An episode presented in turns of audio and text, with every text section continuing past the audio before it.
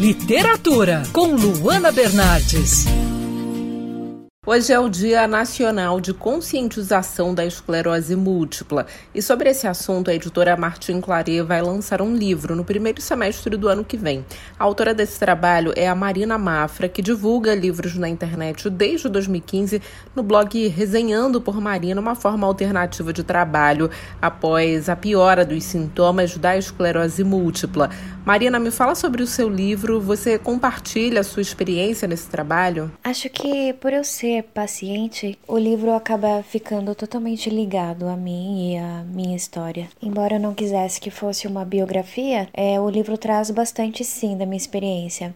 Eu queria explicar o que é a doença, mas na visão de quem, de quem vive. É, a gente encontra sites de blogs e ONGs é, médicos, tem a explicação técnica do que a doença faz ou de como ela age, mas eu queria trazer a realidade do paciente, como que é isso no corpo dele, como que começaram os sintomas, como que a gente descobre se é todo caso é igual, o que tem de diferente. Eu queria trazer essas experiências. E quando eu criei a história, tive isso em mente. Me conta a sua história com a literatura, como é o seu trabalho no blog Resenhando por Marina?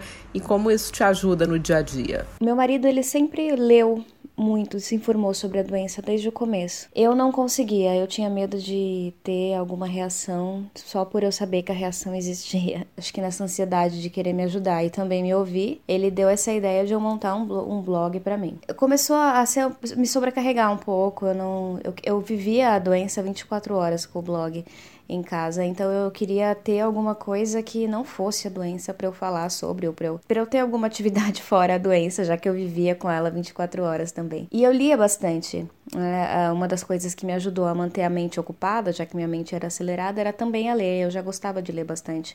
E um des, desses pacientes que falou comigo perguntou se eu tinha tido alguma crise de memória. Eu nunca tive, né? Mas é, eu fiquei com medo de ter. Eu pensei, meu Deus, será que eu vou esquecer as histórias que eu, que eu li? Aí eu tive uma ideia de criar um, um, um outro blog. Eu colocava no, no blog só um resumo do que me fizesse lembrar do livro. Tinha até spoiler, não era, não era nada para que realmente as pessoas pessoas vissem, era algo um arquivo interno para mim.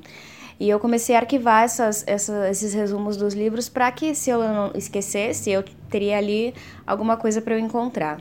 É, só que é, realmente eu comecei a conhecer mais pessoas, mais blogs e vi que isso era uma coisa muito legal, muito gostosa de fazer. E aí eu pensei, é, eu acho que se eu escrevesse um livro sobre o, o que é a doença, talvez as pessoas conseguissem entender como eu me sinto. Eu sou a Luana Bernardes e você pode ouvir mais da coluna de literatura, a seção do site bandnewsfmrio.com.br clicando em colunistas. Você também pode acompanhar as minhas leituras pelo Instagram Bernardes underline Luana, Luana com dois N's.